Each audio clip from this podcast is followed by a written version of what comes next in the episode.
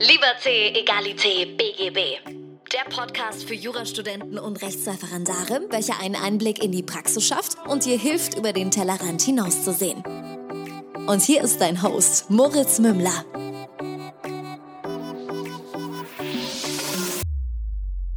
Servus und herzlich willkommen zu einer neuen Folge von Liberté, Egalité, BGB. Bei mir ist heute der Timur zu Gast. Der hat sein erstes Staatsexamen in Deutschland bereits hinter sich, macht jetzt gerade sein LLM in Shanghai und hat unter anderem eine sehr interessante Meme-Seite auf Instagram mit dem Namen Jura-Opfer. Wir werden uns heute darüber unterhalten, wie er überhaupt äh, dazu kam, dass er sein LLM in äh, Shanghai macht, beziehungsweise generell im Ausland, wie das Ganze so stattfindet, wie ähm, ihm das gefällt und unter anderem auch, wie man zu einer Meme-Seite kommt. Herzlich willkommen, Timur. Ich freue mich, dass du da bist.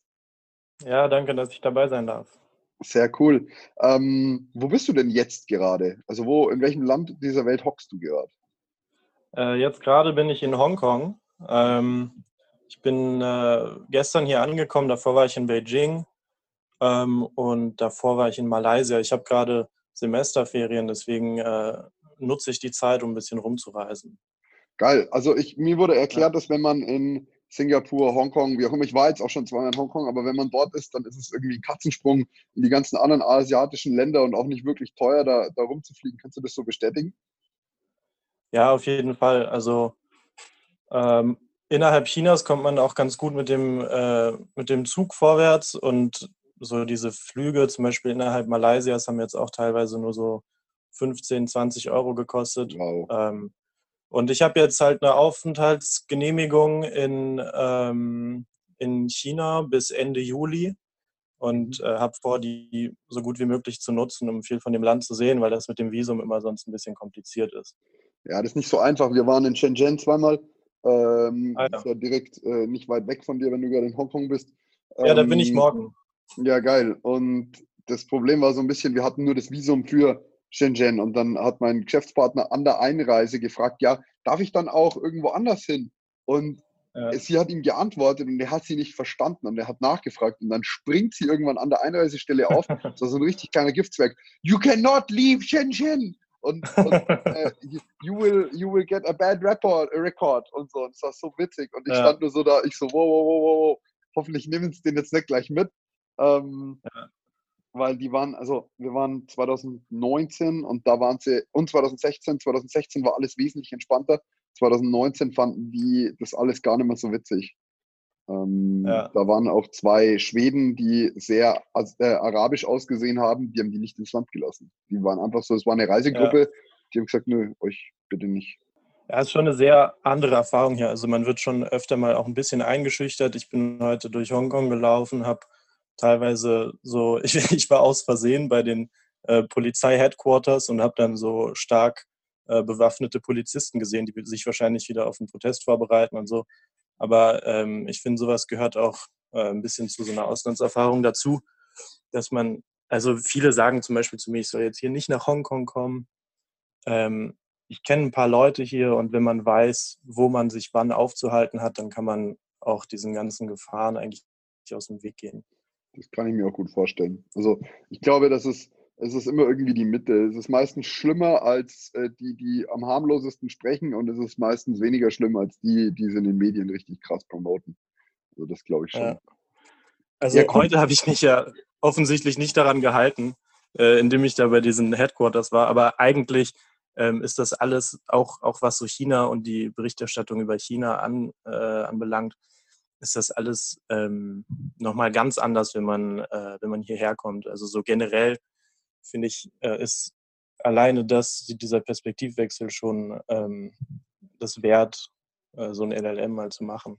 Ja, generell oder ein Auslandsjahr. Also ich muss sagen, was ich in China ganz beeindruckend fand, war, als wir die Fabriken angeschaut haben, wo ähm, unsere Produkte alle produziert werden. Du meinst ja wirklich, das geht da richtig teilweise übel zu mit Kinderarbeit und keine Ahnung was und wie auch immer. Ja. Dann kommst du da rein ja. und irgendwie morgens, mittags, abends machen da die Hälfte der Belegschaft immer Pause. Also die eine Hälfte arbeitet, dann ja. kommst du in irgendeinen Raum rein, dann schaltet der Chef das Licht an, dann springt einer hoch, weil der gerade seinen Powernap da gehalten hat im Dunkeln ja. und nicht damit gerechnet hat, dass irgendjemand reinkommt. Also ja. äh, die arbeiten zwar recht lang, habe ich das Gefühl, so von 10 bis 21 Uhr abends, aber die haben halt auch irgendwie drei, vier Mal den Tag eine Stunde frei. Also das ist so, so schlimm ist es nicht, habe ich das Gefühl. Ja, also die, die Berichterstattung ähm, hat meiner Meinung nach so zwei Themen immer. Auch, also auch wenn natürlich gerade äh, e-, einiges hier abgeht, was sehr kritikwürdig ist, gerade in Hongkong und in, ja. äh, mit den Uiguren. Ähm, aber äh, China ist halt, das habe ich zum Beispiel hier wirklich gelernt, China ist weniger mit Deutschland als mit Europa zu vergleichen. Und zum Beispiel ähm, nicht nach Europa zu reisen, weil meinetwegen in Frankreich gerade gewalttätige okay, ja. Proteste stattfinden oder weil äh, Weißrussland eine Diktatur ist oder ähnliches, äh, würde man, da würde man ja auch nicht sagen, na dann fahr deshalb nicht nach Deutschland. Also wobei natürlich die EU äh, nicht ein Staat ist wie China, aber ähm, ja, es ist so ein bisschen vergleichbar, weil das Land halt auch einfach riesengroß ist. Also es ist riesengroß und ähm, was man halt zum Beispiel, was ich überhaupt nicht so erwartet habe, ist, dass die Leute so unglaublich äh, freundlich sind, auch auf der Straße, obwohl sie kaum Englisch können. Also das ist auch äh, ziemlich erstaunlich. Aber wenn sie sehen, dass man äh, irgendwas sucht oder ein bisschen hilflos aussieht, dann kommen die zu einem und fragen einen, was man braucht und so weiter. Ähm, und jetzt auch ohne irgendwie eine Gegenleistung zu erwarten oder so. Ja, mit den Übersetzer-Apps, dass sie ins Handy reinsprechen und dann äh, genau, übersetzt ja. dir das. Das ist, ganz, das ist ganz süß. Und du hast recht, sie haben nie eine Gegenleistung erwartet. Das fand ich immer extrem es war eine extrem faire Geschichte. Da gibt es asiatische Länder, wo das Ganze ganz anders ausschaut. Ähm, aber um mal den Bogen zu schlagen ja, zum, genau. äh, zu deiner juristischen Tätigkeit, äh, hier noch ganz kurz äh, die Zusammenfassung der letzten fünf Minuten. Äh, geht auf jeden Fall ins Ausland. Es bildet euch äh, auf ganz anderen Ebenen, als das irgendwie während dem Studium sonst möglich wäre. Ähm, und auch zwei Wochen Urlaub ist nochmal was ganz anderes, als dort gelebt zu haben, ja. glaube ich. Mich würde interessieren, wie es dazu kam, dass du ähm, dein LLM in Shanghai machst. Äh, gerne auch äh, gleich dazu, wie dein Examen so verlaufen ist, beziehungsweise deine Studienzeit. Ähm, da so ein bisschen aus deiner juristischen Ge Geschichte raus. Äh, das würde mich interessieren. Okay, ähm, also ich habe 2012 Abi gemacht, dann habe ich 2013 angefangen zu studieren im Wintersemester und habe dann jetzt äh, im August letzten Jahres äh, hatte ich die mündliche und habe jetzt mein erstes Staatsexamen hinter mir. Mhm. Wo hast du und, studiert? Ähm, äh, in Berlin an der Humboldt-Universität. Okay. Genau. Ähm, und den Master habe ich direkt im Anschluss daran angefangen. Also ich bin wirklich sechs Tage nach der mündlichen äh, nach China geflogen. Ja. Ähm, davon habe ich auch schon ein bisschen auf meinem Kanal erzählt oder ich habe das halt nur so irgendwie erwähnt oder so. Ähm, da haben mich dann viele gefragt, wie das überhaupt möglich ist, weil man ja normalerweise erstmal das Ergebnis des Staatsexamens braucht, um sich ähm, bewerben zu können. Und mhm. es gibt aber, ich glaube nicht viele, aber zumindest bei uns äh, gibt es ein Programm eben das für Shanghai, für das man sich auch äh, nur mit den Schwerpunktnoten bewerben kann. Mhm. Ähm, und das geht dann halt direkt nach der mündlichen los. Und ähm, das fand ich äh, deshalb eine sehr gute Idee, weil äh, ich mein Referendariat in Berlin absolvieren möchte und da mindestens ein Jahr, eher anderthalb Jahre auf den Platz warten muss. Ähm, und dann dachte ich mir, so krass, ja, habt genau. ihr da Bedarf oder wie? Ja, es ist, ich, irgendwie wollen sehr viele nach Berlin. Ähm, die, die hier äh, studiert haben, sowieso und aus allen möglichen Bundesländern auch. Und da dachte ich mir, ich warte dieses eine Jahr halt lieber im Ausland. Natürlich. Ähm, und äh, sah noch irgendwie so einen Titel ab und habe ein bisschen Spaß und werde äh, bezahlt dafür durch Stipendium, dachte ich mir. Sehr, sehr cool. Das klingt echt geil. Äh, ist vor allem echt clever, gefällt mir. Ähm, ja. da nicht die Zeit rumzuhocken, sondern halt was Vernünftiges zu machen. Und jetzt mal, also ich weiß jetzt nicht, wie, wie anstrengend so ein LLM wirklich ist, das kannst du mir gleich erzählen, aber ähm, du siehst halt auch noch echt was von der Welt. Du wirst, wie gesagt, bezahlt dafür, dass du ähm, dir vielleicht noch äh, Malaysia anschaust oder wie auch immer darum rumhüpfst. Ja. Äh, und das, es schaut schon sehr, sehr cool und beneidenswert aus bin ja ich jemand, der irgendwie schon immer irgendwo unterwegs ist, beziehungsweise es wirkt auf Instagram immer so, weil du postest ja nur, wenn du weg bist und nicht, wenn du vorm Schreibtisch sitzt und lernst. Ähm, aber ja, bei dir denke ich mir immer, ja, geil, der hat es auch noch warm, das ist nice. Ja. ja, ich kann es wirklich nur empfehlen. Ich habe mich auch schon beim Erasmus immer gefragt, wieso das nicht jeder macht. Ähm, ich habe äh, ein Semester in Istanbul und ein Semester in Salamanca in Spanien, da in der Nähe von Madrid, äh, Erasmus gemacht. Ähm, und das war auch eine super Erfahrung. Und äh, auch, auch die Zeit habe ich eher zum Reisen und äh, so zum Sprachenlernen und ein bisschen äh, Leute kennenlernen und so genutzt.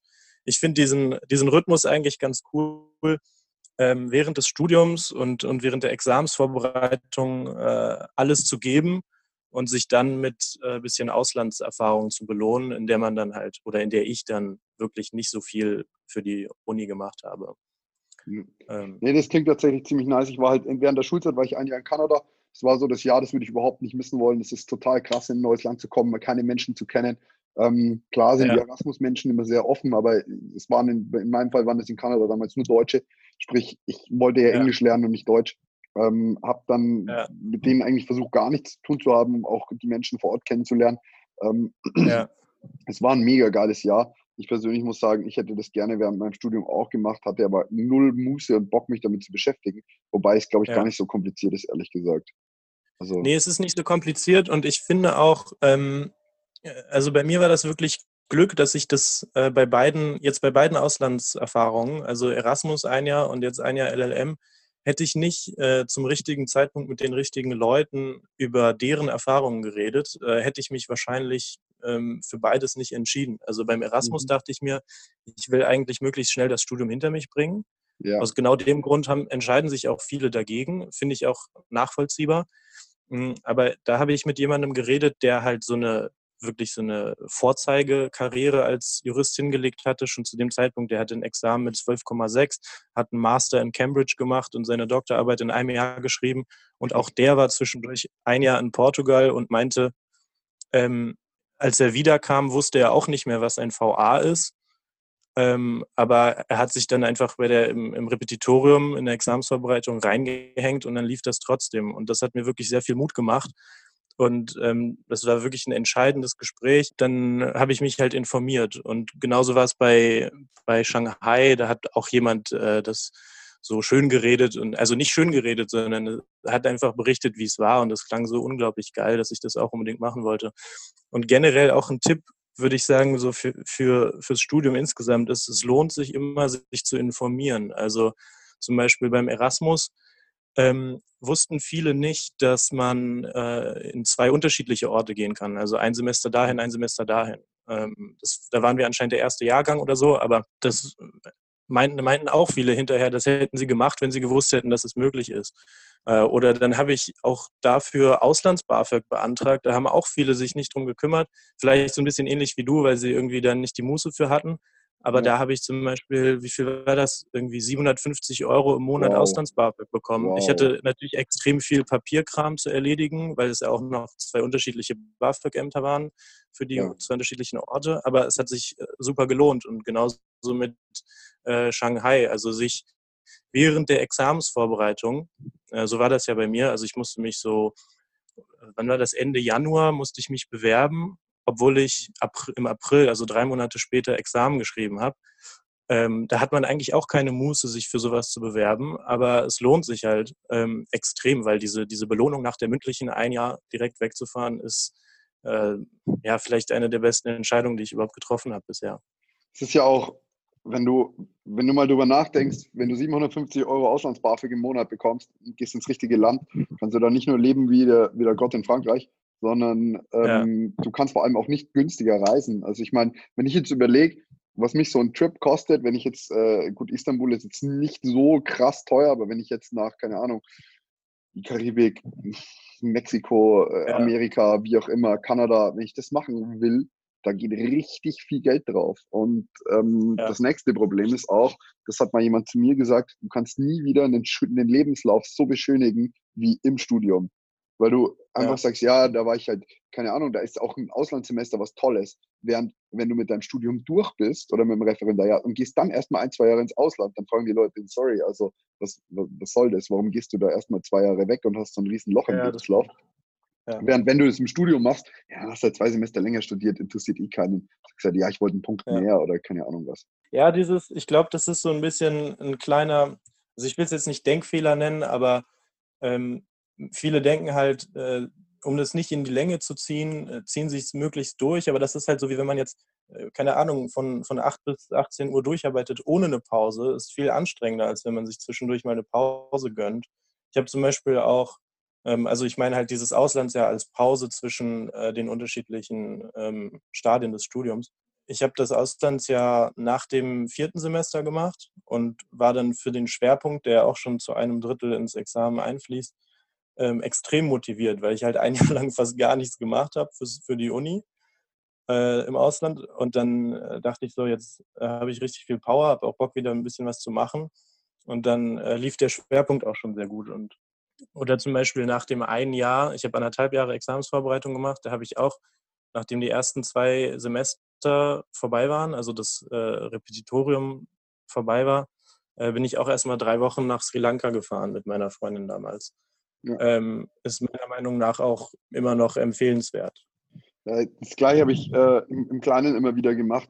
Also ähm, den größten Fehler, den ich je gemacht hatte, war, äh, vor der Seminararbeit, die kommt praktisch bei uns vor der Studienarbeit, sprich der Schwerpunkt, ähm, bevor ich angefangen habe, die zu schreiben, nach Sri Lanka zu fliegen. Auch drei Wochen, auch mit meiner damaligen Freundin.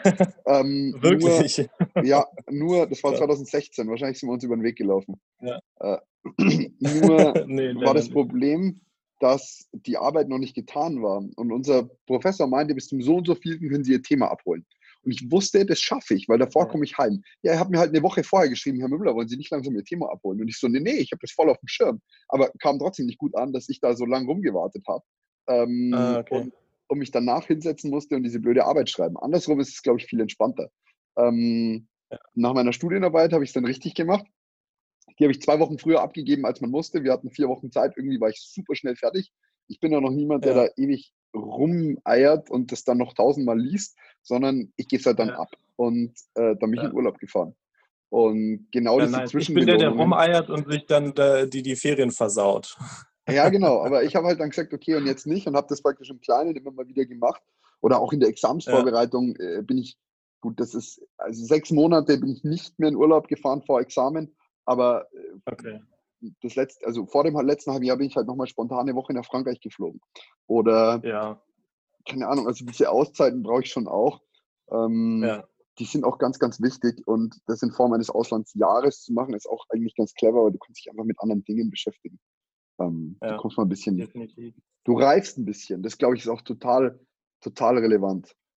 Ja, voll. Also beim Reisen hat man ja auch so viele äh, Situationen, also wenn man sich auch traut, ein bisschen alleine rumzureisen, ähm, die ein bisschen Einfluss auch auf den Charakter nehmen. Also zum Beispiel, weiß ich nicht, man wird oft mit äh, unerwarteten Situationen konfrontiert oder einfach hier auch schon diese andere Kultur. Also die Chinesen zum Beispiel ähm, machen immer wieder Dinge, die mich überraschen. Ne? Also dass sie, also ich will, ich will jetzt nicht nur negative Sachen sagen, ähm, aber um einfach um prägnante Beispiele zu nennen, mit denen man erstmal klarkommen muss. Also zum Beispiel Vordrängeln ist hier ähm, fast schon so eine, so eine Art Volkssitte, habe ich das Gefühl. Passiert immer wieder. äh, aber wenn man dann sagt, hey, äh, das ist mein Platz, dann gehen die auch wieder zurück. Oder mh, hm, viele benutzen keine Kopfhörer. Ich war jetzt mit meinem Kumpel unterwegs, da hatte ich ja, das Gefühl, das ich auch mitgekriegt. Es gibt zwar irgendwie so, weiß ich nicht, 1,3 Bildschirme pro Person, aber vielleicht nur 0,3 Kopfhörer pro Person. Ja. Und da habe ich jetzt, ich war jetzt elfeinhalb Stunden mit dem Zug unterwegs, und da habe ich auch äh, zwei, dreimal Leute darauf aufmerksam gemacht, wie so ein richtiger Allmann meinte so, hey, das ist zu laut. mach, mal bitte, mach mal bitte dein, dein Handy leise. Haben die dann auch direkt gemacht, aber zum Beispiel, wo ich nichts sage, weil ich weiß, das ist, das ist dann eine andere Kultur und da mische ich mich nicht ein. Also wenn die Leute zum Beispiel, keine Ahnung, irgendwo äh, hinrotzen oder ihre äh, Spucke hochziehen oder wenn sie äh, mir plötzlich auf dem Fahrradweg äh, entgegenkommen oder so. Das sind alles so Sachen, da denke ich, da muss ich mich äh, anpassen und nicht, äh, nicht andersrum. Aber ähm, trotzdem, ja, lernt man dann halt auch vielleicht manchmal, zum Beispiel da im Zug, über seinen eigenen Schatten zu springen und diese Person einfach darauf anzusprechen, weil da, da waren auch Ansagen, sogar auf Englisch, äh, so verhalten Sie sich bitte rücksichtsvoll, auch mit Ihren technischen Geräten, bla bla. Da dachte ich, ja gut, dann kann ich das ja wohl ansprechen. Aber das ja, sind halt solche Situationen, zum Beispiel beim Reisen, ähm, wo man sich dann manchmal erstmal trauen muss und ich glaube, irgendwie sowas, äh, ja, entwickelt man sich vielleicht ein bisschen weiter auch. Du lernst auch ein bisschen was dazu. Also ich muss sagen, zum Beispiel, wenn es in China komplett normal ist, beim, Schmat beim Essen zu schmatzen, dann, ja. dann, dann passt du dich halt an und dann schmatzt du halt auch beim Essen. Und ich meine, in Deutschland finde ich es genauso, ich finde es genauso schlimm in Deutschland, wenn jemand neben mir voll das Schmatzen anfängt. Aber ja. in China, wenn, wenn, das, wenn das einfach jeder macht, bist du einfach so, ja, okay, dann mache ich das jetzt auch mal. Und benimmst dich halt so in Anführungsstrichen für deinen Standard brutal daneben, weil du schmatzt ja jetzt. Und irgendwie war das Essen viel leichter zu essen, weil es so heiß war und so scharf. Und ich habe mir nur gedacht, Mensch, wieder runter wie Butter. Also ich ja, habe mich integriert. Ja, ein Kumpel von mir meinte auch, äh, Grüße an Paul an dieser Stelle, meinte auch, er hat Angst, dass er, wenn er in Deutschland zurückkommt, sich das nicht mehr abgewöhnen kann mit dem Schmatzen. Ach, aber also die Tischgewohnheiten dort sind schon noch echt nochmal was anderes. Äh, ja, wenn du dann ja. deine Ellenbogen voll, äh, wie, wie, wie Harry Geber uns in Bayern sagt, über, über die Münchner, die ihre Pizza vor mit den Ellenbogen auf dem Tisch futtern und gerade so ja. den, das Gesicht über dem Tisch haben, das ist halt da normal, anders kriegst du halt auch deine Suppe nicht rein. Gell? Aber äh, Oder nee, mega witzig finde ich auch. Eine, eine Situation will ich noch erzählen, einfach um so ein bisschen Eindrücke zu vermitteln. Ähm, die in der Metro stellen sich alle in, in Reih und Glied auf, um sozusagen geordnet reinzugehen, würde man denken. Ähm, aber sobald die Metro dann kommt, gibt es wie so einen Clash. Also dann laufen die Leute wirklich rein, bevor die anderen rauskommen. Und ich denke mir immer, ey, das lernt man doch bei uns im Kindergarten. Erst rauslassen und dann reingehen. Und es ist auch nicht so, dass die Türen irgendwie zu schnell zugehen würden oder dass man Angst haben muss, nicht mehr reinzukommen. Es gibt einfach so ein paar Sachen, die sind anders und daran muss man sich vielleicht gewöhnen. Und ich glaube, sowas gibt es halt auch, weiß ich nicht, wenn du in der Kanzlei bist, gibt es vielleicht auch irgendwelche Sitten und irgendwie Verhaltensweisen, die du absolut äh, unverständlich findest und an die du dich aber vielleicht dann doch gewöhnen musst. Ja. ja. wie ist es denn, äh, wenn du jetzt dein, dein LLM dort machst, so mit, mit einem Rechtssystem, äh, kriegst du da was mit? Ich meine, Shanghai ist jetzt schon noch wesentlich liberaler als China selbst. Äh, Hongkong ja. ja. grundsätzlich mal auch. Äh, ja. Erzähl mal ein bisschen, ob du da was mitbekommst. Ähm, also Shanghai ist nochmal von Hongkong zu unterscheiden, auch wenn, also auch wenn Shanghai ähm, finanzielle Freiheiten hat, äh, ist es nicht so unabhängig wie Hongkong. Also zum Beispiel ähm, Pressefreiheit und mhm. äh, Versammlungsfreiheit, äh, Meinungsfreiheit und ähnliches ist in Hongkong schon deutlich liberaler. In Shanghai ist es im Prinzip so wie im Mainland China. Also da, das ist mehr so der ökonomische Aspekt, der sich da zum Beispiel von Peking unterscheidet. Und ähm, was das Rechtssystem angeht, ja, habe ich natürlich jetzt ein bisschen was mitbekommen durch die Kurse, die wir hatten.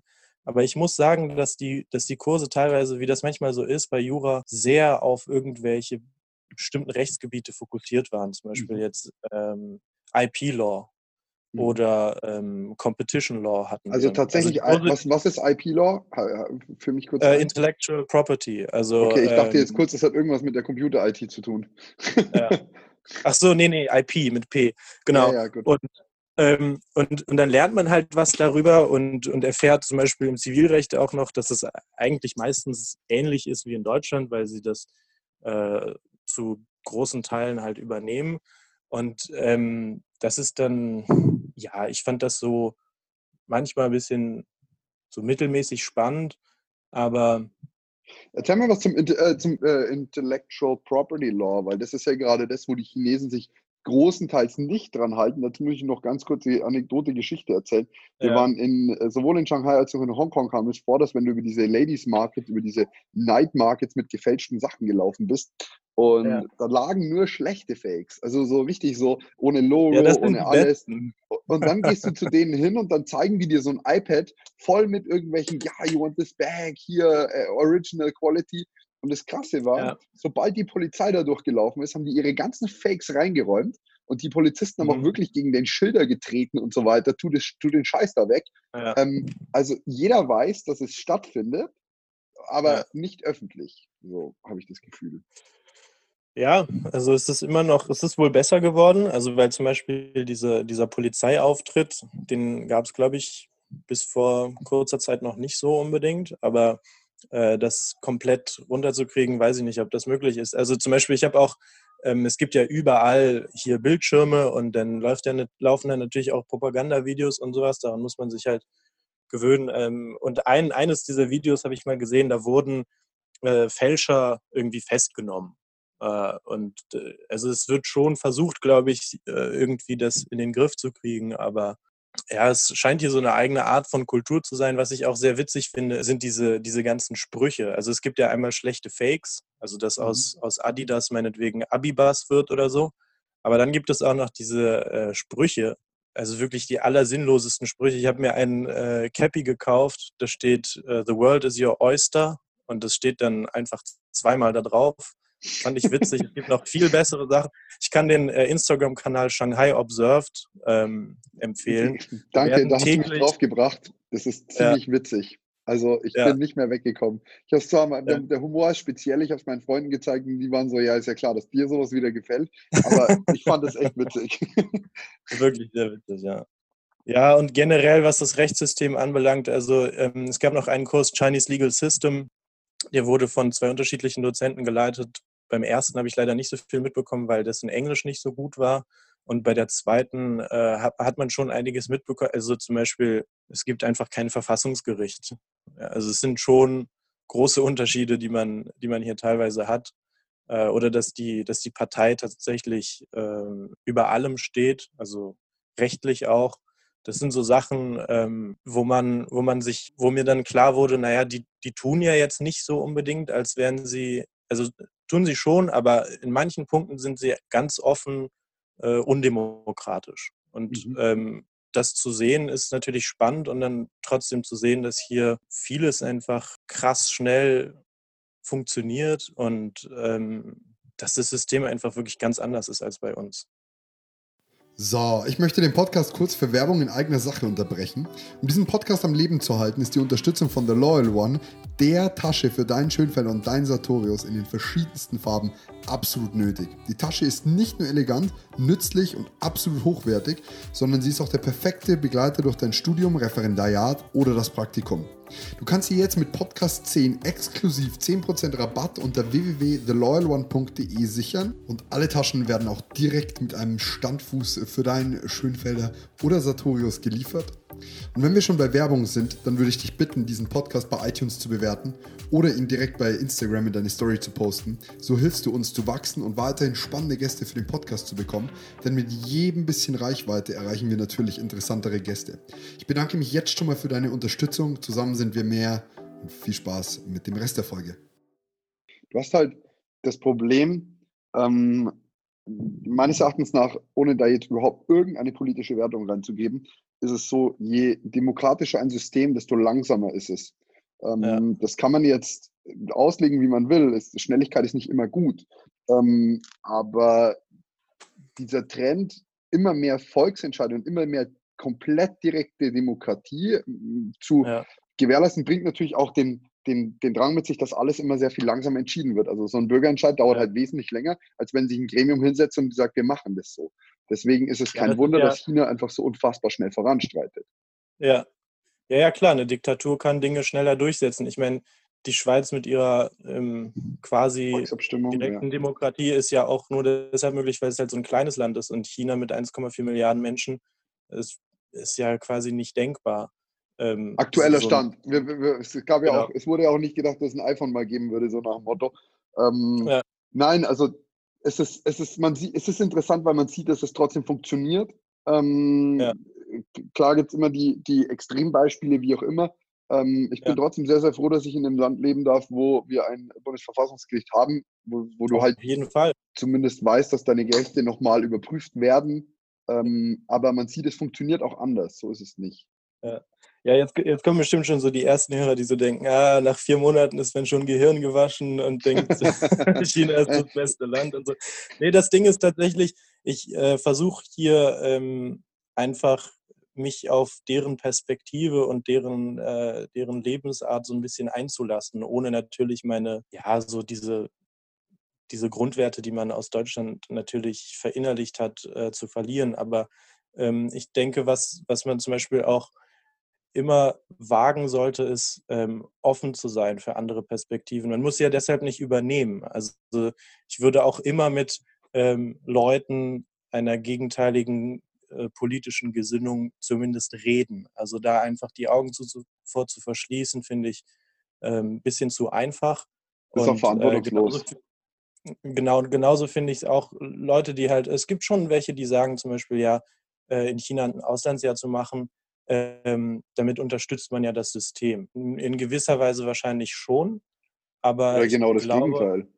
Ich glaube, unterm Strich ähm, ist, hat man mehr Gewinn daraus, weil äh, erst, erst dadurch, dass man das Auslandsjahr macht, weiß man ja äh, im mehr über das Land und weiß, was man davon unterstützenswert findet und was nicht und ähm, wie das überhaupt alles abläuft. Also äh, das, ist eine, das ist eigentlich ein anderes Thema, aber ähm, ich, bin, ich bin der Meinung, auch wenn ich die andere Meinung äh, nachvollziehbar finde, ich bin, ich bin der Meinung, man sollte auch ähm, in Orten wie China, die man vielleicht kritikwürdig findet, äh, dahin reisen und sich, das, sich eine eigene, ähm, ein eigenes Bild von der Lage machen. Also ich muss sagen, ich finde das sehr äh, doppelt standardmäßig, wenn jemand zu dir sagt, dass du das System unterstützt, wenn du da ein Auslandsjahr machst. Erstens finde ich es falsch, weil du ähm, deine Werte immer irgendwo mit vermitteln wirst, äh, sei es nur in der Bahn, dass du sagst, bitte könnt ihr das ein bisschen leiser machen, ich, ich bin hier auch. Ähm, du kannst gar nicht äh, umhin, deine Werte mitzuvermitteln. Und zum anderen ist es so, ja jemand, der dir sagt, du verbringst ein Auslandssemester dort, du unterstützt das System, hat meines Erachtens noch nicht, noch nicht verstanden, wo die ganzen Produkte, die wir in Deutschland konsumieren, herkommen. Ähm, du, jeder, der in Deutschland ja, irgendetwas auch, kauft und konsumiert, äh, finanziert das System sogar. Äh, ja. So gesehen, ja, geht das Ganze noch wesentlich tiefer. Und da ist es immer so, derjenige, der es nicht tut, soll den ersten Stein werfen und dann ist auch gut. Ja, ja, ich finde zum Beispiel auch, also ich habe hier ähm, schon auch Kontakt mit Chinesen und äh, Chinesinnen und ähm, ich rede ja dann auch mit denen darüber. Also es ist ja jetzt nicht so, als wäre es nicht möglich, äh, mit denen über ihr eigenes System zu sprechen und was die davon halten. Und ja, zum Beispiel manche Leute haben einfach, haben zum Beispiel manche Leute haben nicht mal VPN. Ja, VPN, also man braucht hier einen VPN-Zugang. Äh, in Hongkong jetzt Private Network nicht. muss man dazu sagen. Genau, Genau, also äh, man mh, hm, tut quasi so, als wäre man nicht in China, sondern woanders, wo halt das Internet nicht äh, blockiert ist. Und dann hat man normal Zugriff auf alle möglichen Seiten. Und jetzt hat natürlich die große Mehrheit der Bevölkerung hier überhaupt kein Interesse daran. Also zum Beispiel irgendein normaler Arbeiter in, in einer normalen Stadt in China, ähm, warum soll der sich äh, extra für 100 Euro im Jahr einen VPN-Zugang kaufen, Klar. um sich dann bei Facebook einzuloggen, wo keiner seiner Freunde angemeldet ist? Oder um ja, äh, Spiegel Online zu lesen oder, oder New York Times oder BBC oder irgendwas, was hier blockiert ist. Warum? Die meisten haben daran kein Interesse und ähm, oder wissen halt nicht davon so. Und in den äh, die aus unserer Generation in größeren Städten, die wissen davon ähm, und benutzen auch VPN und dann benutzen sie es aber viele auch wiederum nur, um irgendwie Selfies auf Instagram zu posten oder so. Aber ähm, manche informieren sich natürlich auch und sehen dann, dass es äh, bezüglich ihres, äh, bezüglich ihrer Regierung auch andere Meinungen gibt. Und ähm, mit denen kann man dann auch ganz normal darüber reden. Ähm, und dann gibt es auch andere Sachen, zum Beispiel Umweltverschmutzung oder ähnliches. Da habe ich jetzt auch mit einer mal geredet, die wusste zum Beispiel überhaupt nicht, warum das jetzt schlecht für die Umwelt sein soll, wenn sie äh, nachts im, im, Wohnzimmer das Licht anlässt. Weil es ja, also. Strom also ich musste dir quasi, ja, genau. Ich, ich, genau ich, ich musste es ihr erstmal so erklären oder warum sie äh, zu Hause keine Strohhelme zu benutzen braucht oder ähnliches. Ähm, und ich glaube, alleine dadurch ähm, dass ich dir jetzt zum Beispiel mit der öfter darüber geredet habe, habe ich ja auch, zumindest wenn es auch ein ganz kleiner ähm, Einfluss ist, habe ich ja ein, vielleicht ein bisschen was äh, dadurch bewegt. Aber genauso klein ist, glaube ich, auch ähm, die Unterstützung äh, des Systems meinerseits, dadurch, dass ich hier bin. Insofern finde ich das unterm Strich eigentlich in Ordnung wie sagt man so schön, Kleinigkeiten sind nicht wichtig, sie sind alles. Und ähm, ich habe diesen Podcast hier alleine daraus gestartet, dass ich mir gedacht habe, wenn 20 Leute sich den anhören dann und, und einer davon was mitnimmt, dann ja. freue ich mich schon riesig krass. Ja, ähm, ja. Und genau so äh, müsste man halt vorgehen.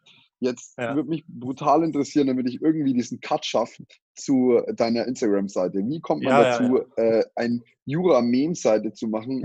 Äh, sie heißt Jura-Opfer, schaut mal vorbei äh, ist auf jeden Fall äh, ziemlich witzig. Ähm, und wie, wie kommt man dazu? Woher nimmst du deine Inspiration, deine Ideen? Ähm, und ja, das würde mich echt interessieren. Ja, ähm, Also ich habe damit ja angefangen vor jetzt fast zwei Jahren schon tatsächlich. Ähm, und das kam dadurch, dass ich, ähm, ich hatte tatsächlich eine Idee für ein ganz bestimmtes Meme. Und das war dann auch mein erstes. Ähm, das ist dieses, wo man äh, so, ein, so einen Weg am, an, einem, an einem Berg entlang sieht, in so einem Abhang. Ähm, und da drauf steht gut gesehen und dann der Abhang ist abwegig. Und das, darüber steht halt der schmale Grad zwischen gut gesehen und abwegig, weil ich halt irgendwie fand, dass, dass dieser schmale Grad tatsächlich im, im, äh, bei der Klausurbenotung immer, ähm, einem immer wieder irgendwie Probleme bereitet. Und ich ja. wollte das irgendwie visualisieren, weil ich finde, also so einen schmalen Grad kann man ja gut äh, visuell darstellen. Und dann dachte ich, okay, ich mache jetzt einfach mal irgendwie so ein Meme. Ähm, und dann sind mir noch ein paar andere Sachen eingefallen und dann meinte ich so zu meiner Lerngruppe, Nella und Isabella, meinte ich, äh, vielleicht mache ich einfach so eine Instagram-Seite. Und dann meinten die erstmal so, naja, also wir folgen dir auf jeden Fall nicht, wenn du das machst.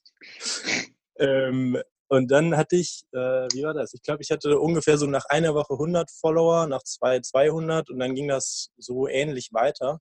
Ist relativ ja. schnell gewachsen. Jetzt bin ich so bei 5000 ungefähr, aber auch schon einige Zeit. Also es ist jetzt irgendwann nicht mehr weiter gewachsen. Ähm, und ich habe halt so, weiß ich nicht, am Anfang noch viel mehr gepostet, so zwei Memes pro Woche oder so. Und jetzt ähm, in letz, ich glaube, das letzte ist jetzt von Nikolaus. Äh, ich äh, bin äh, erstaunt, dass die Leute mich die schon alle entfollowed haben.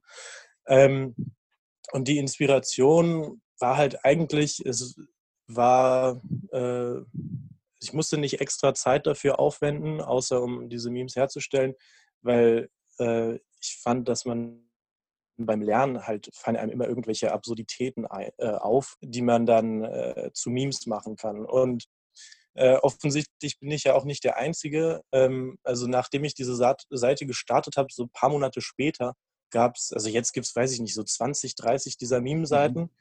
Äh, ich war jetzt auch nicht der Erste. Ich glaube, der erste Account war, äh, hieß einfach Jura-Memes. Da habe ich mhm. tatsächlich, muss ich zugeben, auch einige abgestaubt, einige Follower.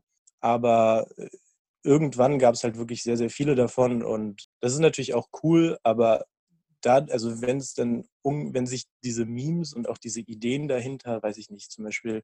Äh, ja, meine Frage wäre jetzt gewesen, warum du dich an Philipp Amthor noch nicht ausgelassen hast. Philipp Amthor. Ja, weil, weil, ähm, weil einfach die anderen Meme-Seiten teilweise schneller sind. Ich habe jetzt, ich kann jetzt auch nicht immer so auf jeden Zug aufspringen. Ich fühle mich jetzt so ein bisschen schon wie so ein, wie so ein äh, kleiner alter Hase, der jetzt da nicht mehr. Weil zum Beispiel die anderen Meme-Seiten haben auch andere Vorteile. Ich glaube zum Beispiel diese, wie heißen die? Jurensöhne, Jurensöhne oder Mein. Weg zum Examensdurchfall und so. Die machen alle witzige Sachen, aber die produzieren halt auch viel mehr und sind auch mehr Leute. Soweit ich weiß, stecken dahinter irgendwie so vier bis ja, ja. sechs oder sieben Leute. Und ähm, die äh, posten auch Fan-Content und so, das habe ich auch gemacht. Am Anfang war ich ja noch voll hinterher, habe auch so Gewinnspiele und sowas veranstaltet. Und irgendwann äh, rückte das Examen näher und ähm, dann hatte ich nicht mehr ganz so viel Zeit dafür. Und jetzt denke ich mir halt auch manchmal so, naja gut, so ein bisschen ist jetzt auch fast schon jedes Meme gepostet worden. Ähm, ja, war eine schöne Zeit, aber mal gucken. Also vielleicht, vielleicht mache ich da noch was anderes draus, aber ich bin da jetzt auch nicht mehr so krass hinterher wie am Anfang. Du musst halt auch ähm, entsprechend vorproduzieren, wenn du keine Zeit hast. Also ähm, genau, ich, ja. ich, ich, möchte jetzt niemandem den Schein hier nehmen, aber die Folge, die wir hier gerade aufnehmen, kommt wahrscheinlich in vier Wochen online, weil ich einfach krass in der Vorproduktion gerade bin. Ja. Einfach weil ich super hart am Lernen bin. Ähm, und dann möchte ich nicht ja. jede Woche mir überlegen müssen, boah, jetzt führe ich den und den Podcast, sondern dann nehme ich mir eine Woche, ja. da führe ich jeden Nachmittag Podcast-Call und dann kann ich aber die andere Woche ja. wieder mit was anderem zufeuern und ich weiß halt einfach mal strukturtechnisch, dass das Ganze viel, viel leichter. Ähm, bei Memes geht es zum Großteil, schätze ich mal, schwer auch, aber wenn du irgendwas Aktuelles hast, dann musst du halt schnell sein. Genau, es gibt so diese, diese aktuellen Memes aus aktuellem Anlass, die kommen auch meistens gut an, weil jeder so denkt, ah ja, nice, kenne ich, mhm. so worum es geht. Und äh, ich habe natürlich auch damals immer irgendwelche Sachen so vorproduziert. Ähm, und auch jetzt habe ich noch äh, irgendwo hier, nee, habe ich nicht dabei, das ist in Shanghai jetzt, aber habe ich so eine kleine Karteikarte, wo ich Ideen raufschreibe. Ich bin tatsächlich nur ein bisschen zu faul, ähm, die jetzt immer zu produzieren, weil ähm, es gibt einfach so viele Sachen, die ich hier machen kann. Also ich. Also äh, weißt du, was wir jetzt für ein Deal machen? Ja du machst irgendeinen, und, du ja. machst irgendeinen geilen Meme zum Podcast. Wenn der Podcast okay. kommt, fällt dir irgendwas Witziges ein und wenn es mein Gesicht oh. ist, das irgendwo drauf ist, keine Ahnung. Äh, ja. Vielleicht, vielleicht screenshottest du irgendwas aus der Story, wenn der mal wieder eine Schönfelder Tasche abgestaubt hat oder wenn er euch mal wieder versucht, irgendwas zu uh. verkaufen. Uh. Keine Ahnung, irgendwie ja, sowas. Ja. Mach richtig was Gemeines, ist auch echt okay. ja, ja, ja. Ja, so auf Knopfdruck witzig sein ist natürlich immer ein bisschen schwierig. Ich weiß noch, damals beim Abiball, ähm, da, da wurden immer so Leute, wurde man doch so ausgezeichnet für irgendwas, ja. ne? Und dann wurde der Witzbold, sollte dann, ohne darauf vorbereitet zu sein, sollte er einen Witz erzählen. Und ihm ist oh. einfach nicht eingefallen. Und dann dachten auch alle so, ja, warum ist der denn jetzt gekürt worden? Aber ja, ähm, ich, ich kann, ich denke mir da auf jeden Fall was aus. Mach Bin ich gespannt. Gerne. Geil. Ähm, jetzt würde ich mir noch fünf Minuten nehmen, äh, wenn du irgendwas hast, was du einem Jurastudenten, der sich vor dem ersten Examen befindet, sagen möchtest, erzählen ja. möchtest, wie auch immer, hätte ich da jetzt so einen geilen kleinen Puffer eingebaut, dass wir das noch voll rausfeuern, ja. weil es ist immer schön von Leuten zu lernen, die ihr erstes Examen bereits hinter sich haben. Ja. Ähm, ich habe da tatsächlich mir was überlegt, weil ich ja ähm, eigentlich noch äh, so Tipps für die mündliche Prüfung geben wollte. Mhm. Habe mir jetzt sogar extra eine Notiz gemacht, weil das schon etwas länger her ist. Die würde ich einfach ein bisschen runterrattern, wenn das für dich in Ordnung ist. Ratte runter. Sein, ich werde vielleicht halt irgendwann was dazu sagen. okay. Könnte sein, dass das die fünf Minuten äh, etwas überschreitet, aber ich gebe mir Mühe. Also ich habe das tatsächlich so ein bisschen unterteilt in, ähm, äh, in mehrere Phasen. Einmal vorher, dann in den Tag vor der mündlichen, in den Tag der mündlichen selber und dann äh, während der Prüfung. Mhm. Ähm, also jetzt nur für die mündliche, ne, sind diese Tipps, weil über den ganzen Rest habe ich schon genug gelabert äh, bei diesen Videos in meinen Stories. Findet man auch ähm, bei ihm am Account äh, Jura-Opfer auf Instagram abchecken. Genau. Ähm, also das Erste, äh, was auf jeden Fall wichtig ist, ist, dass man äh, selbstbewusst ist oder zumindest so tut. Äh, auftreten ist, glaube ich, ganz wichtig. Ähm, und leider auch äh, äußerliches. Also nicht nur das, was man sagt, sondern auch zum Beispiel, dass man sich da irgendwie ein bisschen Mühe gibt mit dem Anzug oder so. Da habe ich mhm. teilweise echt relativ lieblose ähm, Erscheinungen gesehen, also ohne das jetzt kritisieren zu wollen, aber das wirkt sich dann halt, glaube ich, leider auch negativ aus, weil es auch viele Anwälte gibt, die darauf ähm, Wert legen. Ich, ja. ich habe damals meinen eigenen Anwalt gefragt, bei dem ich gearbeitet habe, und der hat mir da echt gute Tipps gegeben. Ähm, dann auch in die ähnliche Richtung mit Selbstbewusstsein geht halt so generell positiv denken. Ich hatte ja äh, einen Schnitt von 6,87 und mhm. brauchte, um auf die, um, also in den schriftlichen und um auf das Prädikat zu kommen, insgesamt brauchte ich noch, äh, also auf staatliche brauchte ich noch äh, 12,6. Das okay. erschien eigentlich sehr unwahrscheinlich, obwohl in Berlin ähm, die Prüfer meistens relativ wohlwollend bewerten. Letztendlich hatte ich dann in der mündlichen sogar 13,6. Also ich nice. hatte dann äh, Teilnoten waren 13, 14, 15, 13. Ähm, und äh, das war halt wirklich unter anderem, weil ich mich halt die ganze Zeit gefragt habe, soll ich nochmal schreiben? Ähm, dann müsste, hätte ich mich in Shanghai äh, darauf vorbereiten müssen, hätte zurückfliegen müssen, hätte für die mündliche nochmal zurückfliegen müssen. Oder äh, setze ich alles auf die mündliche, alles auf diese Karte, ähm, was auch so, ein, so natürlich noch mehr Druck erzeugt. Ähm, aber das habe ich letztendlich gemacht, habe an mich geglaubt, dass es klappt und äh, glücklicherweise hat es dann auch geklappt. Ähm, also Selbstbewusstsein und positiv denken. So, dann bei den, äh, was viele unterschätzen aus mir unerfindlichen Gründen, sind die Protokolle. Ähm, die würde ich gründlich durchlesen und dann wiederholt sich halt oft auch zum Beispiel irgendein Lieblingsthema oder eine Lieblingsfrage, würde ich trotzdem nicht auf die Lösung der Lois vertrauen, sondern mir die richtige Lösung ähm, raussuchen irgendwo, auch wenn man dann irgendwann keine Lust mehr hat. Ähm, ich habe mir sogar Karteikarten gemacht über die Fragen der ähm, mhm. Protokolle. Es kam zum Beispiel im Zivilrecht kamen genau zwei Sachen ran, die auf meinen Karteikarten standen. Und ich würde mir die Protokolle ähm, antichronologisch durchlesen. Das heißt nicht das, was zuletzt gefragt wurde, sondern das, die ältesten Protokolle zuerst. Erstens, weil die Zeit ja auch äh, nicht antichronologisch, sondern chronologisch voranschreitet und, und weil dann halt der Spannungsbogen auch besser ist, weil man sich dann vorarbeitet zum, zum jetzigen äh, aktuelleren Zeug.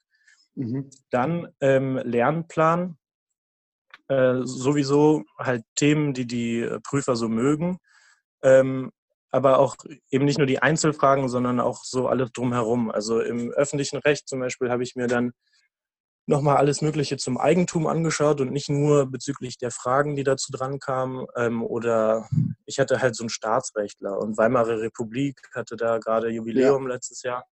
Ähm, auch Weimarer Republik als Ganzes. Ähm, dann Dazu ich mir fällt mir nur was ein, wenn du, ja. ähm, wenn es da speziellere Themen gibt und man hat irgendwie jemanden, über den, also als erstes googelt man natürlich selbstverständlich erstmal seine Leute, das ist brutal ja. wichtig. Ähm, und ja. wenn du dann irgendwas Spezielleres hast, äh, wie zum Beispiel der Richter ist, macht hauptsächlich Familien- und Erbrecht, dann gibst du einfach mal bei Google Familienerbrecht ein und gehst auf News und schaust dir halt einfach mal die Newsartikel an. Du kannst so mittlerweile relativ gezielt suchen. Oder ja, voll. Wir hatten, ich hatte äh, wie war es hier, äh, Telekommunikationsrecht. Das habe ich einfach ja. gegoogelt, habe den ersten Artikel genommen. Genau das hat er den anderen zwar nur in groben Zügen gefragt, aber ich ja. konnte halt durch diesen Artikel auch noch sagen, hey, da ging es um das Detail, das Detail, das Detail, das Detail. Ja. Obwohl der andere schon meines Erachtens nach alle Punkte abgegrast hatte, habe ich ja. seine ganzen Punkte mitgenommen und eben nur noch zwei, drei Sachen oben drauf gesetzt, weil ich mehr wusste. Das ist Perfekt. Äh, absolut geiler Tipp. Lohnt sich. Also Recherche lohnt sich auf jeden Fall. Ähm, und dann würde ich schon sagen, dass es sich auch lohnt, manches dann doch auf Lücke zu setzen. Also ich habe immer das Problem, ein bisschen perfektionistisch zu sein und dann äh, mir doch noch, noch mal Immobiliarsachenrecht oder so anzuschauen, muss man eigentlich, glaube ich, nicht machen. Ich würde eine Kombination aus den Basics und der, den, diesen Vorlieben der Prüfer ja, mir wahrscheinlich äh, anschauen. Dann äh, Prüfungsgruppe äh, würde ich auf jeden Fall vorher treffen und dann auch versuchen, offen über die Noten zu reden. Äh, auch wenn das vielleicht schwerfällt, aber ich, hab, ich war dann derjenige, der dieses Tabuthema angesprochen hat. Äh, wenn man das so ein bisschen auf lockere Art und Weise macht, dann funktioniert das auch und es bringt auch sehr viel, wenn man dann weiß, wo die anderen stehen. Also ich hatte ähm, eine, die besser war als ich, mit 7, irgendwas. Und dann äh, die anderen drei hatten halt knapp bestanden. Der eine hatte 4, also zwei hatten 4,0, der andere hatte 5, irgendwas. Und äh, das bringt natürlich auch was, weil man dann noch drei Wochen Zeit hat, um sich abzustimmen und vielleicht auch um, also wir haben dann zum Beispiel auch denen, ähm, den, die ein bisschen schlechtere Vornoten hatten, äh, so die, ähm, die Sachen zugeschickt, wo wir dachten, das sollten die auf jeden Fall wissen, weil wenn die zum Beispiel dazu schon gar nichts sagen können, weil sie sich nicht vorbereiten, der eine war zum Beispiel echt unmotiviert, ähm, dann kommt das ganze Gespräch ins Stocken und dann haben wir auch einen Nachteil davon. Also man ich glaube, es bringt auch was mit der ganzen Prüfungsgruppe zusammenzuhalten. Insgesamt ist, clever, ist glaube ich, Ko Kooperation auf jeden Fall besser als äh, Ellenbogenmentalität. Mhm. Ähm, so, dann beim Vorgespräch. Ich weiß nicht, ob es das in allen Bundesländern gibt, ähm, aber wir hatten ein Vorgespräch mit dem Vorsitzenden der Prüfungsgruppe. Da habe ich ganz klar mein Ziel genannt, dass ich noch auf das Prädikat komme, auch wenn das vielleicht da ein bisschen überheblich wirkte oder so. Ähm, aber ich dachte, wenn ich das nicht sage, dann, dann weiß er es nicht. Und äh, am Ende hat es dann ja auch geklappt. Ähm, und das ich möchte ich ganz kurz auch was sagen. Ja. Es, gibt, ja. es gibt äh, in der Psychologie etwas, das nennt sich Anker. Und äh, wenn du einen Anker setzt, dann tendiert man viel stärker zu etwas. Wenn ich dir jetzt sage, ähm, äh, wie hoch äh, der höchste Baum oder ist der höchste Baum der Küste Kaliforniens höher oder niedriger als 366 Meter, dann ist die Wahrscheinlichkeit, dass du sagst, ja. Mensch, nee, natürlich ist der niedriger. Und dann frage ich, wie hoch ist der? Dann sagst du, ja, ja. 110 Meter.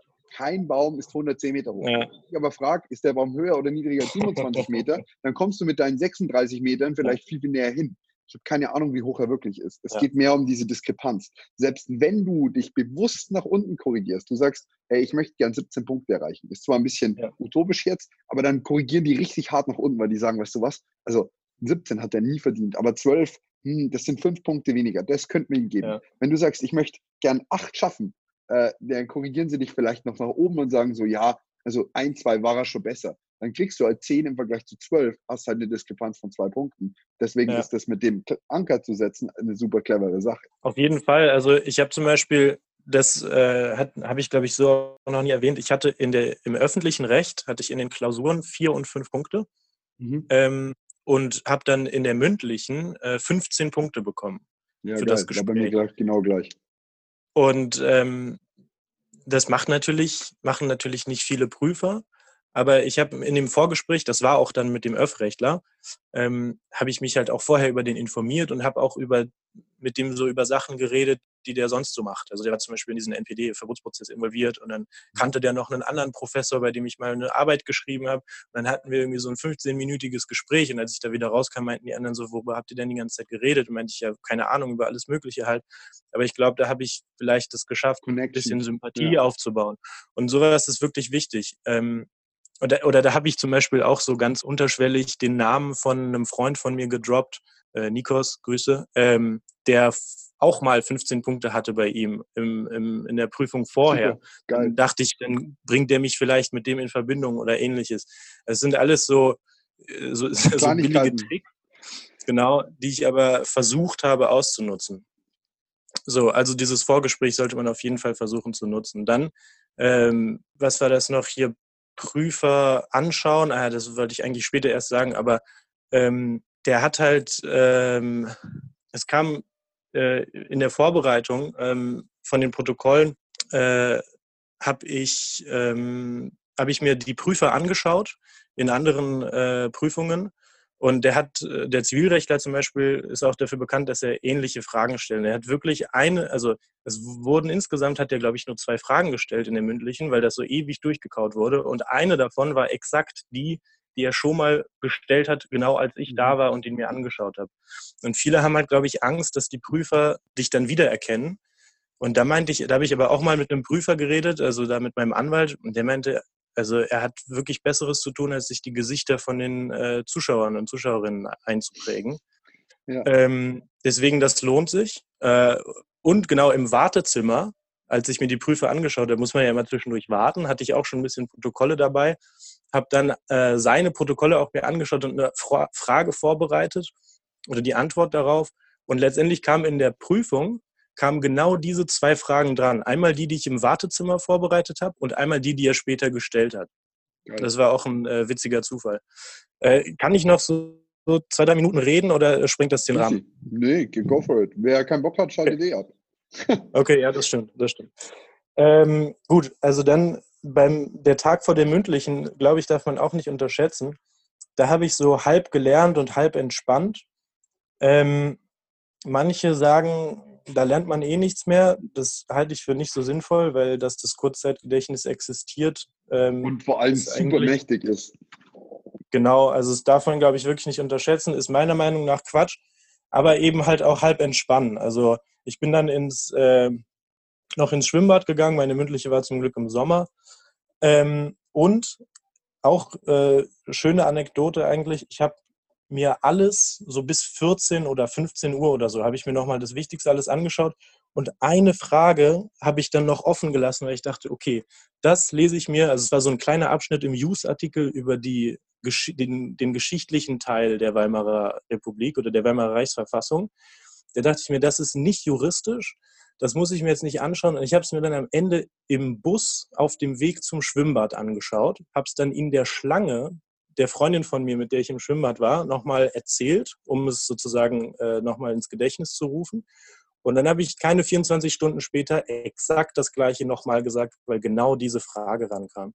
Geil. Ähm, also es lohnt sich auf jeden Fall, sich auch vorher noch Sachen anzuschauen. Mhm. Dann äh, genau ein bisschen schwimmen oder weiß ich nicht, irgendwas laufen gehen oder auspowern ist auf jeden Fall für den Schlaf, glaube ich, gut. Ähm, und halt was, was Schönes machen äh, für die gute Laune. Ähm, und ja, dann auch früh genug schlafen gehen, bla bla, das ist eigentlich alles ziemlich selbstverständlich, aber ich glaube, manche Leute, also es gab auch Leute, die sind, glaube ich, dann eher so drauf, dass sie noch bis Mitternacht oder bis in die Nacht hinein sich Sachen anschauen. Also man Kurzzeitgedächtnis schön und gut, aber irgendwann muss man sich halt auch entspannen. Und ich habe auch, ähm, ich habe zum Beispiel dann auch mit Oropax geschlafen, ist gewöhnungsbedürftig, aber kann man sich auch, wenn man das irgendwie die Nächte vorher oder so schon mal ausprobiert, kann man das machen, um halt auf gar keinen Fall äh, irgendwie nachts aufzuwachen oder so. Ich habe so einen Nachbarn, der macht immer Lärm zwischendurch. Ähm, davor habe ich mich gehütet, das hat auch gut geklappt. Und dann habe ich halt, äh, was gab es noch? Ja, dieses ganze Zeug halt vorbereiten, so die Kleidung. Ich habe die äh, Krawatte vorher schon gebunden und die ganzen Schönfelder Sachen, den ganzen Rucksack vorher gepackt. Ja, die hatte ich auch einen Kumpel. So. Ja, da hatte ich auch so einen Kumpel, der hat irgendwie das, der hat dann am Morgen sein, was war das, irgendwie da diese Landesgesetze nicht gefunden und ist dann krass in Stress gekommen. Wenn man dann erstmal irgendwie am Tag der Prüfung morgens so krass Stress hatte und so einen schlechten Start in den Tag ist natürlich auch nicht geil. Don't fucking do ähm, that. Also so, sei echt prepared, nimm dir die Zeit und ja. sei auch nicht zu faul, das zu machen. Also ich habe so, ich bin eher lieber zu faul gelernt zu haben, als äh, den ganzen Scheiß vorbereitet zu haben. Das macht ja teilweise auch noch echt Spaß. Du suchst dir am Abend vorher deine Gesetze zusammen. Du kriegst so, das ja. ist halt mal eine Abwechslung, aber das ist halt diese Vorbereitung, die absolut essentiell ist. Ähm, mein Vater hat immer zu mir gesagt, in der Schule hat er mich so hart zusammengeschissen, wenn ich meine Geodreiecke und meinen Zirkel in der Schule nicht dabei hatte für Mathe, weil er gesagt hat, Moritz, wenn ich zu einem Termin gehe und habe die Akte nicht dabei, kann es mir passieren, dass ja. ich deswegen den, den Termin sausen lasse. Wenn ich zu spät komme, kann es sein, dass ich ein Versäumnisurteil bekomme, weil ja. ich nicht angerufen habe, wie auch immer. Der hat gesagt, ja. wenn du das sauber machen willst, ein Handwerker kommt auch nicht ohne Werkzeug. Und genau das ist der passende Spruch dafür, glaube ich. Ja, auf jeden Fall, auf jeden Fall. Ähm, und dann am Tag der mündlichen, also jetzt äh, bin ich auch fast durch, aber am Tag der mündlichen sind auch noch ein paar Sachen wichtig. Also zum Beispiel auf jeden Fall auch da Zeitmanagement, früh genug aufstehen. Ich brauchte mit dem Fahrrad zum Prüfungsamt nur 15 Minuten, habe mir aber tatsächlich trotzdem äh, so ein bisschen bonzig ein Taxi gerufen, weil ich dachte, ich will da nicht irgendwie den Anzug voll schwitzen, ich will nicht, äh, dass die Hose reißt oder dass ich äh, womöglich noch einen Unfall baue oder so. Da habe ich irgendwie 10 Euro investiert und das Taxi auch am Vorabend bestellt. Das war, glaube ich, ganz gut so. Und dann ähm, vielleicht ein bisschen unkonventionell, aber ich habe am Morgen selber noch ein bisschen Sport gemacht, also sich einfach ja, ähm, so, ja, weiß ich nicht, man kann vielleicht Yoga machen oder so Push-ups oder ein bisschen so ein paar Bauchübungen oder irgendwas, aber man fühlt sich dann einfach etwas äh, kräftiger und energetischer. Es gibt auch so eine Bewegung, weil du auch vorhin von Psychologie gesprochen hast. Es gibt auch so eine Bewegung, die habe ich vor meiner mündlichen im Schwerpunkt gemacht. Da hatte ich äh, dann auch 16 Punkte. Das lag bestimmt nur an dieser Bewegung. Superman-Pose. Ähm, genau. Nee, ja, kennst du das, wenn, wenn man so die Klar. Arme breit macht? Ja, und ich dachte so, das ist eigentlich super affig. Du musst es aber schon beschreiben, aber nur weil ich es kenne, kennt sonst nicht auch jeder. Du musst schon ah, okay. Also du stellst dich einfach hin und äh, machst die Arme breit und so nach oben, so schräg nach oben. Mhm. Ähm, und dabei redest du dir am besten noch ein, dass du der geilste Mensch auf der ganzen Welt bist. Ähm, und weil mir das so ein bisschen peinlich war, habe ich das tatsächlich auf der Toilette gemacht. Vom Spiegel ähm. Und genau, vom Spiegel. Nee, in der Kabine sogar. Ähm, aber ja, das habe ich gemacht. Das, ich weiß nicht, ob das gewirkt hat, aber man kann es ja mal versuchen, wieso nicht. Aber der Sport, der äh, macht einen wirklich ein bisschen äh, energetischer. So, und dann, ähm, was zum Beispiel auch viele nicht so wirklich gemacht haben, hatte ich das Gefühl. Ähm, auch in den Pausen zwischen den einzelnen äh, Prüfungsabschnitten der mündlichen Essen und Trinken, auch wenn man vielleicht gar nicht den, das Bedürfnis danach verspürt. Ich habe mir so Stullen mitgenommen oder mhm. Butterbrote, weiß nicht, ob man Stullen sagt, überall. Und man hat eigentlich keinen Appetit, weil man ziemlich aufgeregt ist. Ähm, und ich glaube, es war gut, das trotzdem runterzuwürgen, weil man, weil das ja mehrere Stunden dauert. Man hat ja eigentlich Hunger, man merkt es, glaube ich, nur nicht. Ähm, und äh, dafür werde ich jetzt nicht bezahlt, aber es gibt so richtig nice Kekse bei Lidl ähm, mit, äh, mit äh, Guarana, also so Koffein, so eine koffeinartige mhm. Pflanze und mit Schokogeschmack. Also die schmecken geil und die habe ich immer wieder so gesnackt. Ähm, und ich war wirklich, also teilweise dachte ich so hinterher, ähm, wie wusste ich das jetzt? Also woher kam dieses, wie, wie konnte ich mich jetzt daran erinnern? Ähm, weil ich wirklich hellwach war während der Prüfung.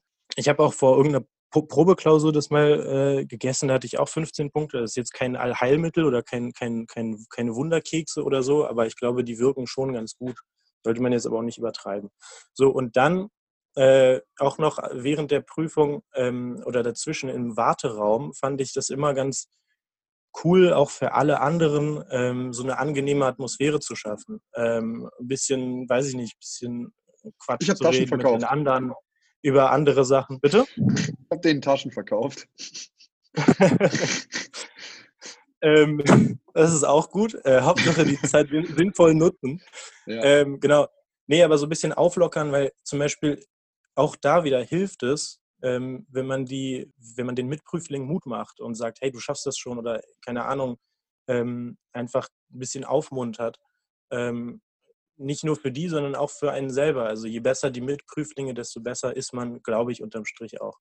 Ja, und absolut. in der Prüfung, jetzt ist auch der letzte Abschnitt, ich habe schon echt lange geredet, ich weiß, das ist so eine schlechte Eigenschaft von mir. Ähm, auf jeden Fall begrüßen und auch das Publikum. Das vergessen, glaube ich, manche. Also Publikum muss man nicht, aber auf jeden Fall die Leute begrüßen und einfach so ein bisschen äh, normal sein und sich Zeit nehmen, glaube ich. Ich habe erstmal so eine Minute alles hingestellt und so die richtige Seite aufgeschlagen. Und dann haben die irgendwie noch gesagt, ähm, ja, sie können auch das Jackett ausziehen, weil es so warm war. Und dann meinte ich, äh, ja, ich mach mal nur den Knopf auf oder so, so als Kompromiss. Aber also, dass man halt nicht zu verkrampft wirkt, sondern normal mit denen redet, weil die sind ja auch, äh, das sind ja auch Menschen so letztendlich. Und dann auch während der Prüfung sagen die anderen äh, Prüflinge manchmal Sachen, die man dann äh, wiederholt oder aufgreift oder ergänzt oder ähnliches. Das ist immer ein bisschen kritisch, ob man das machen soll oder wie man das machen soll. Meiner Meinung nach ist es am besten, ähm, wenn man offensichtlich den Gedanken von einer anderen Person wiederholt, dass man dann oder in anderen Worten wiederholt, dass man das dann auch sagt, äh, um sozusagen so die Credits dem auch zu geben, weil ich glaube, dass soziales Verhalten grundsätzlich positiver angesehen wird als asoziales Verhalten. Und äh, so korrigieren ist, glaube ich, immer ein bisschen schwierig. Ich habe es einmal, habe ich sozusagen, wusste die Person, glaube ich, dass das Amtsgericht zuständig ist und ich habe dann noch gesagt, ja, übrigens, die Zuständigkeit war nach, keine Ahnung, Paragraph 23 nochmal, äh, irgendwie sowas. Habe ich jetzt auch schon wieder alles vergessen. Aber mhm. ich, das weiß ich nicht, ob das okay war oder ob das vielleicht sogar ein Minuspunkt war, aber. Ähm, ja, man sollte schon Dinge richtig stellen, weil wenn man sie sich zu eigen macht, dann ist immer so eine Sache, gell, wenn sie falsch sind. Ja, genau. Also ein bisschen sympathisch, wenn man das versucht, dann äh, ist das, glaube ich, das Beste. Und, aber, ja. Ähm, ja, oder sag du? Ah, ja, ich wollte jetzt sagen, alles in allem würde ich sagen, dass man sich nicht so mega viel Stress machen muss, weil die mündliche echt nicht so tragisch ist. Ähm, ja, die mündliche ist nicht so tragisch, das stimmt. Aber es gibt auch viele, also mir haben halt schon einige geschrieben, auch ähm, nachdem ich da meine Ergebnisse gepostet habe, ähm, die wollten halt wissen, wie man so einen Notensprung noch hinbekommt. Und ähm, ich habe ja alles dafür gegeben und meine, die wollten quasi wissen, wie ich das geschafft habe, so ungefähr. Ja. Deswegen ja. wollte, ich, wollte ich quasi erzählen, an welche Punkte ich alle so gedacht habe. Natürlich, wenn man schon mit acht Punkten da reingeht, dann muss man sich jetzt auch nicht den ganzen Stress machen, den ich mir da gemacht habe. Äh, und sich Karteikarten über die Protokolle schreiben oder nee, so. Aber es ist, man muss sich halt, wie gesagt, das hat man heute zweimal so, Kleinigkeiten sind nicht wichtig, sie sind sogar alles. Ähm, ja. Und deswegen sollte man auch auf die besonders viel Wert legen.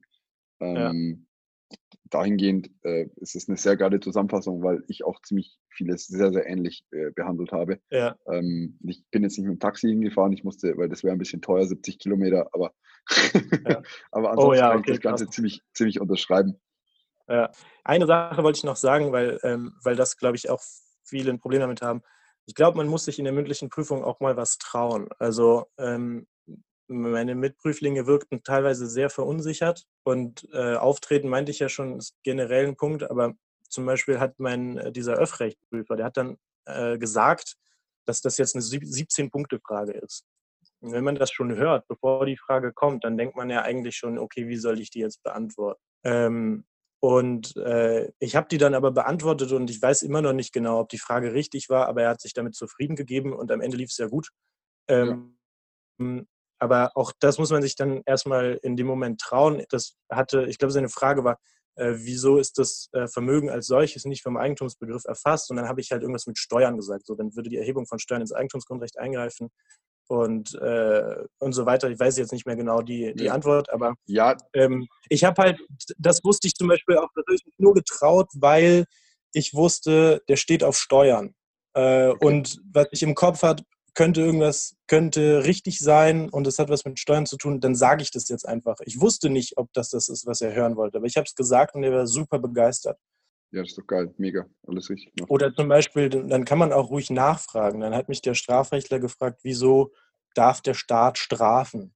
Kommt er mit so einer riesigen Frage an und ich wusste überhaupt nicht, was ich darauf antworten soll. Er meinte, was sind die Strafzwecke? Also die kennt man ja. Ähm, und dann meinte ich so, ach so, wollen Sie über Strafzwecke reden? Meinte er, ja, das würde ich ganz gerne machen. Und dann habe ich ihm die halt gesagt. Ähm, und ja, so ansonsten muss ich natürlich auch gestehen, war ganz viel Glück dabei. Äh, ich wurde nie als erstes rangenommen. Ähm, ich hatte immer genug Zeit zum Überlegen. Äh, ich saß irgendwie so ganz günstig da als Vierter. Und ich habe immer nur Fragen bekommen, deren Antwort ich wusste, es gab einige Fragen von anderen, äh, wo ich aufgeschmissen gewesen wäre. Also äh, kann, kann, ich, darf ich überhaupt nicht leugnen, dass da sehr, sehr viel Glück dabei war. Meine Prüfer waren auch wirklich wohlwollend und extrem nett und ähm, meine Prüfungsgruppe war auch sehr sympathisch. Das darf ich alles nicht, äh, darf ich nicht so tun, als wäre das alles auf meinem eigenen Mist gewachsen. Aber vielleicht helfen die Tipps, die ich gerade eben erzählt habe. Ja, geiler Abschluss. War's. Timo, vielen, vielen Dank äh, sowohl für deine Einblicke aus äh, dem äh, Ausland als auch ähm, über die Memes und natürlich jetzt noch zur mündlichen Prüfung. Äh, mega, dass du ja. da warst. Vielen, vielen Dank. Vielen Dank. Ciao, mach's gut.